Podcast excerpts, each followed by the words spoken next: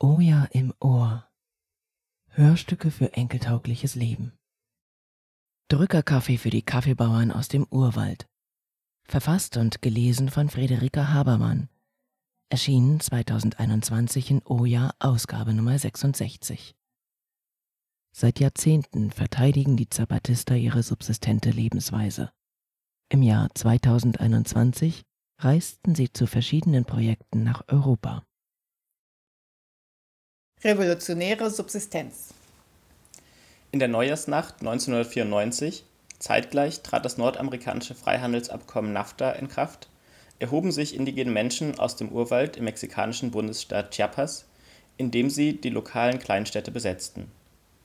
In Kontinuität mit den Aufständen der Revolution von 1910 und deren Anführer Emiliano Zapata nannten sie sich Ejército Zapatista de Liberación Nacional Zapatistische Armee der nationalen Befreiung oder kurz Zapatistas.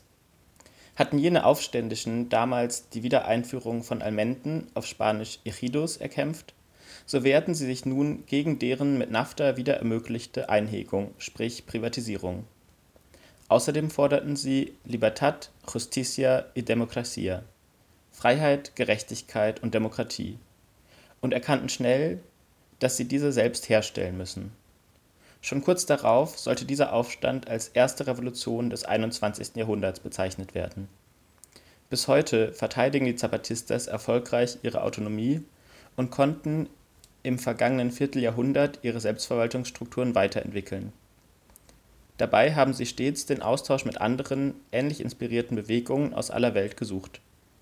In diesem Sommer war es ihnen, die angesichts staatlicher Repressionen ihre Gesichter nicht öffentlich zeigen, erstmals möglich, mit einer größeren Delegation von über 170 Menschen nach Europa zu reisen. Während mehrerer Monate besuchten sie, in Kleingruppen aufgeteilt, europäische Projekte und Bewegungen. Sie sind da. Unglaublich, aber sie sind wirklich da. Und sie frühstücken mit uns, hier in unserem Gruppenraum, hier in unserem Haus, da, wo unser Alltag stattfindet. Echte Zapatistas aus dem lakadonischen Urwald im Südosten Mexikos, von jener indigenen Widerstandsbewegung, die auf das am Ende des Kalten Krieges ausgerufenen Ende der Geschichte antwortete Falsch. Das, was ihr im Westen als Sieg des Kapitalismus zelebriert, beruht auf der seit 500 Jahren andauernden Ausbeutung. Und jetzt reicht es. Ja, basta. Damals beschrieb Subkommandante Marcos die Situation der Inderinas wie folgt. Unser Leben war weniger wert als die Maschinen und Tiere. Wir waren wie Stein, wie Gräser auf den Wegen. Wir hatten kein Wort, wir hatten kein Gesicht, wir hatten keinen Namen, wir hatten keinen Morgen, wir existierten einfach nicht. Für die Macht, die sich heute weltweit mit dem Namen Neoliberalismus kleidet, zählten wir nicht. Wir produzierten nicht, wir verkauften nicht. Wir waren eine nutzlose Nummer für die Konten des Großkapitals. Der Berg riet uns, zu den Waffen zu greifen, um so eine Stimme zu haben. Er riet uns, unser Gesicht zu bedecken, um so gesehen zu werden. Er riet uns, unsere Namen zu vergessen, um so genannt zu werden. Er riet uns, unsere Vergangenheit zu bewahren, um so ein Morgen zu haben. Wir gingen und sagten den Mächtigen, hier sind wir. Und der ganzen Welt riefen wir zu, hier sind wir. Und schaut, wie die Dinge stehen. Damit ihr uns seht, haben wir unser Gesicht verborgen. Damit ihr über uns sprecht, verweigern wir unsere Namen und um zu leben, sterben wir. Und dann kamen die Flugzeuge und die Hubschrauber, die Panzer und die Bomben, die Kugeln und der Tod, und viele Leute aus vielen Orten sagten, sprecht mit ihnen. Und die Mächtigen sagten zu uns, sprechen wir miteinander. Und wir sprachen miteinander, und wir sagten ihnen, was wir wollten. Und sie verstanden nicht recht.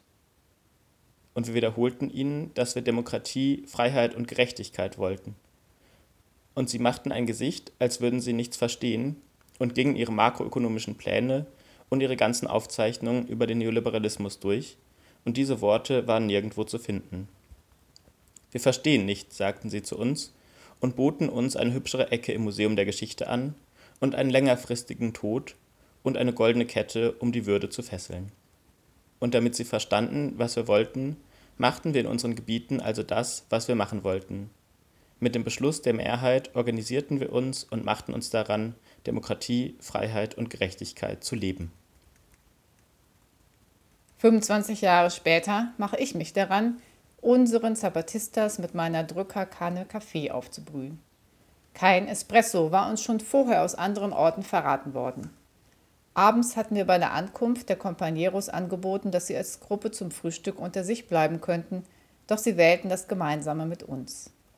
Klar, die von ihnen in der Öffentlichkeit stets getragenen Masken sind hier beim Essen abgelegt.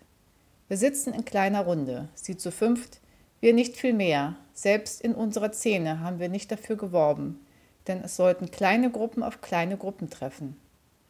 Wie an anderen Orten ihrer Rundreise auch, ist bewusst auf Öffentlichkeit verzichtet worden. Sie kommen, um von uns zu lernen, hatten sie vorher bekundet. Um von allen widerständigen Praktiken zu lernen, im Kontinent rebellisches Land. Das ist ihr neuer Name für Europa. Oder Land, das nicht aufgibt. Sie haben selbst nie aufgegeben. Am 13. August 1521 erklärte Hernán Cortés, einer der spanischen Eroberer, die Indigenen Amerikas für besiegt. Inmitten von Leichen auf den Straßen der damaligen Hauptstadt der Azteken, Tenochtitlan, heute überbaut von Mexiko-Stadt. Das war keine 30 Jahre nach der sogenannten Entdeckung Amerikas durch europäische Eroberer. 500 Jahre später, am 13. August 2021, erklärte in der spanischen Hauptstadt Madrid nun umgekehrt die Vorhut der zapatistischen Delegation, bestehend aus vier Frauen, zwei Männern und einer explizit nicht binären Person. Wir wurden nie besiegt. Was heißt es, voneinander aus so unterschiedlichen Wirklichkeiten zu lernen?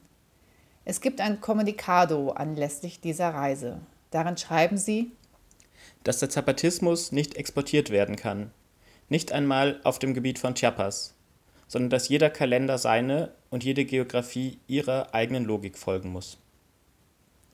In dieser Erklärung für das Leben heißt es aber auch, uns vereinen nur sehr wenige Dinge. Die Tatsache, dass wir uns die Schmerzen der Erde zu eigen machen.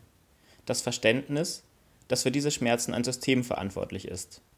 Der Henker stellt ein ausbeuterisches, patriarchales, pyramidenförmiges, rassistisches, räuberisches und kriminelles System dar den Kapitalismus.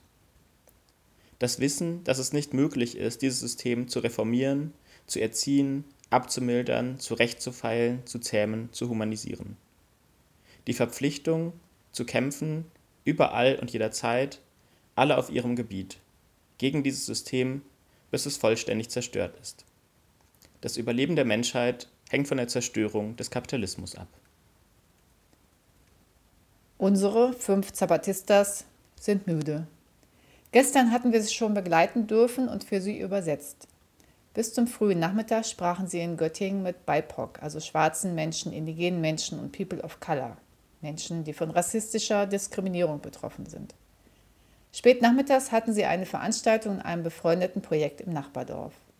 Danach fand ein noch etwas größeres Event mit Menschen aus der dortigen Dorfvernetzung statt. Doch die unterschiedlichen Wirklichkeiten prallen oft unbemerkt aufeinander. Als es abends um Ökolandbau ging, fragte ich mich, haben die Leute aus dem Nachbardorf eigentlich vor Augen, wie die Zapatistas ihren Kaffee unauffällig zwischen den Bäumen des Urwalds anbauen? Oder beim Thema Geschlechtervielfalt, wie vergleichbar sind die geh- und erlebten Realitäten? In der Erklärung für das Leben heißt es weiter, uns verbindet auch die Überzeugung, dass es viele Welten sind, die auf der Erde leben und kämpfen. Und jeder Anspruch auf Homogenität und Hegemonie verstößt gegen die Essenz der menschlichen Wesen, ihre Freiheit. Die Gleichheit der Menschen liegt in der Respektierung der Differenz. In ihrer Diversität liegt ihre Ähnlichkeit. Die Erkenntnis, dass es nicht der Anspruch ist, unseren Blick, unsere Schritte, unsere Begleitungen, Wege und Ziele aufzuzwingen, der es uns erlaubt, voranzuschreiten, sondern das Hören und Sehen des anderen, welches, verschieden und unterschiedlich, dieselbe Bestimmung zu Freiheit und Gerechtigkeit hat. Wir bei uns im Leinehaufen, wie wir unsere Gemeinschaft nennen, hatten extra einen ruhigen, für die Zapatistas einigermaßen erholsamen Vormittag geplant. Doch von der überregionalen Koordination erfuhren wir am Abend davor, das gemeinsame Mittagessen wurde gestrichen. Sie würden nun schon um 12 Uhr abgeholt werden zum rebellischen Camp. Es bleibt eine anstrengende Reise. Vor 25 Jahren war ich in den makedonischen Urwald gereist als eine von über 3000 zu einem weltweiten, auch intergalaktisch genannten Treffen.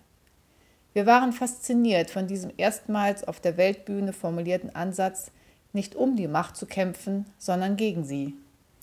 Es ist nicht nötig, die Welt zu erobern. Es genügt, sie neu zu schaffen. Durch uns. Heute. Ein Ansatz, der doch gleichzeitig bereits in vielen Ecken und Rissen der Welt gelebt wurde. Auch heute noch, im Jahr 2021, steht er unter einem Aufruf zur Demonstration in Frankfurt am Main für das Leben gegen den Kapitalismus. Die Zapatistas nahmen ihren Spruch selbst in der Zwischenzeit ernst. Gemäß ihres Grundsatzes, gehorchend Befehlen, bauten sie in ihren Dörfern demokratische Strukturen auf. Wollte die mexikanische Regierung in den anfänglichen Verhandlungen eine Antwort, so dauerte es Wochen, bis diese entstanden war. Seitdem haben sich ihre Organisationsformen weiterentwickelt, immer im Bemühen, Hierarchien abzubauen und Helden zu vermeiden. So ließ sich die anfängliche Galionsfigur, Subkommandante Marcos, sterben. Das Sub, also unter, war bereits bewusst gewählt gewesen, um anzuzeigen, dass Marcos als einziger Nicht-Indigener sich unter die indigenen Kommandantes stellte. Doch seine Stilisierung zum Helden, so nützlich sie auch immer wieder erscheinen mochte, wenn es ums Gesehenwerden ging, passte nicht ins zapatistische Konzept. Und so existiert Markus nicht mehr. Allerdings gibt es inzwischen einen neuen Subkommandante, Galeano, benannt nach einem gefallenen Companiero. Alle haben sich an Kaffee, Brot, Obst und roten Bohnen gütlich getan. Wir machten eine kurze Runde, wer wir sind, was wir tun. Danach reichte die Zeit für ein einziges Thema, das wir vertiefen können, um von den Zapatistas zu lernen. Ihr Strafsystem oder besser ihr Umgang mit Vergehen. Es erwies sich als typisches Beispiel für Restorative Justice, also wiedergutmachende Gerechtigkeit.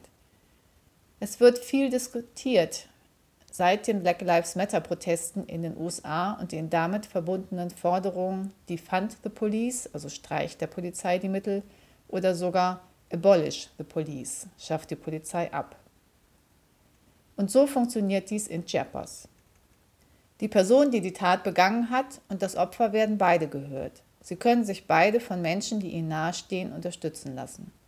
Auf diese Weise hat insbesondere auch das Opfer eine Möglichkeit, für sich einen Umgang mit dem Erlittenen zu finden, statt nur bezeugen zu dürfen.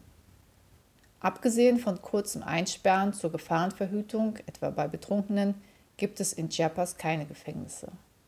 Zur Wiedergutmachung wird Arbeit für die Gemeinschaft verhängt. Grob gesprochen, Je gravierender das Verbrechen, desto länger. Es können auch Jahre sein und desto weiter entfernt von der Heimat. Doch Verallgemeinerungen gibt es nicht. Alles hängt vom einzelnen Fall ab. Ob das Opfer dann aber nicht doch manchmal noch Angst habe? Nein, denn dann wäre der Prozess noch nicht zu Ende, ist die Antwort. Im Anschluss an diese Gesprächsrunde reichte die Zeit nicht einmal dafür, dass meine Mitbewohnerin Ernst ihr extra als Milperfeld angelegtes Stück Garten zeigen konnte, wo sie, genau wie die Zapatistas, Mais, Bohnen und Kürbis mischt. Ob wir das künftig immer machen werden? Diese als Symbiosepflanzen geltenden drei Schwestern halten auch Dürresommer aus. Wir packten noch schnell Proviant ein, einschließlich etwas geretteter Schokolade, während die Companeros im Umsonstladen schauen, was sie noch gebrauchen konnten. Da wurden sie auch schon abgeholt zum großen Zusammentreffen mit den anderen Delegationen als Abschluss ihrer Zeit in Deutschland. Mit ihrer Reise und ihrer Erklärung für das Leben wollen die Zapatistas nur darauf hinweisen, dass die soziale Konterrevolution möglich ist. Sie ist nicht nur möglich, sondern sie wird ständig lauern, weil sie versuchen werden, jeden äußeren Kampf zu vernichten. Dies sei keine ermutigende Übung. Unsere Möglichkeiten sind minimal. Aber welche Möglichkeiten hatten Sie 1993 als indigene Gemeinschaft mitten in einem Urwald? Keine. Und ergriffen sie. Genug damit. Was uns Zapatistas wachhält, ist nicht die Herausforderung, die durch diese sehr kleine Wahrscheinlichkeit gestellt wird, sondern wie die Welt weiter bestehen wird. Jene, die auf der immer noch rauchenden Asche des Systems beginnt aufzutauchen. Was werden ihre Formen sein? Und vor allem, und das ist grundlegend, wie wird diese Welt tanzen? Um gleich hinzuzufügen, Ihr werdet sehen, eine Welt zu tanzen ist einfacher, als sie sich vorzustellen. kaum sind sie weg, wirkt es irreal, dass sie jemals da gewesen sein sollen. Der gefühlten Leere entweiche ich nach Kassel auf das Vernetzungstreffen jener Initiativen, die gemeinschaftsgetragenes Wirtschaften betreiben und sich unter der Abkürzung CSX für Community Supported Everything zusammengeschlossen haben. Alles allen, für uns nichts. Damals in den 90ern hatte ich diesen zapatistischen Spruch nicht verstanden. Warum wollten nicht auch sie ihren Teil vom Ganzen abbekommen? Erst als ich begann, Commons zu verstehen, erkannte ich den Sinn dieser Worte. Nicht um gleich viel Privateigentum für alle geht es, sondern um das demokratisch organisierte in Besitz nehmen können nach Bedürfnissen. Was ich mir erst mühselig erschließen musste, war in Chiapas wie bei vielen Indigenen weltweit in vielen Aspekten gelebte Selbstverständlichkeit. Diesen Artikel schreibe ich im Zug, allerdings erst einen halben Monat später auf meinem Weg zum ersten bundesweiten Vernetzungstreffen nach der Weiterreise der insgesamt 170 Zapatistas nach Frankreich und in die Benelux-Länder. Was werden wir in Frankfurt am Main wohl beschließen, wie es weitergeht? Nun, was auch immer. Zapata vive, la lucha sigue. Der Kampf geht weiter. Weiter auf dem Weg zum Horizont, der die Utopie abbildet und sich verschiebt, während wir gehen. So sagen es die Zapatistas. Caminamos preguntando. Wir gehen fragend. Drückerkaffee für die Kaffeebauern aus dem Urwald. Verfasst und gelesen von Friederika Habermann. Erschienen 2021 in Oja Ausgabe Nummer 66. Nachzulesen auf oja-online.de.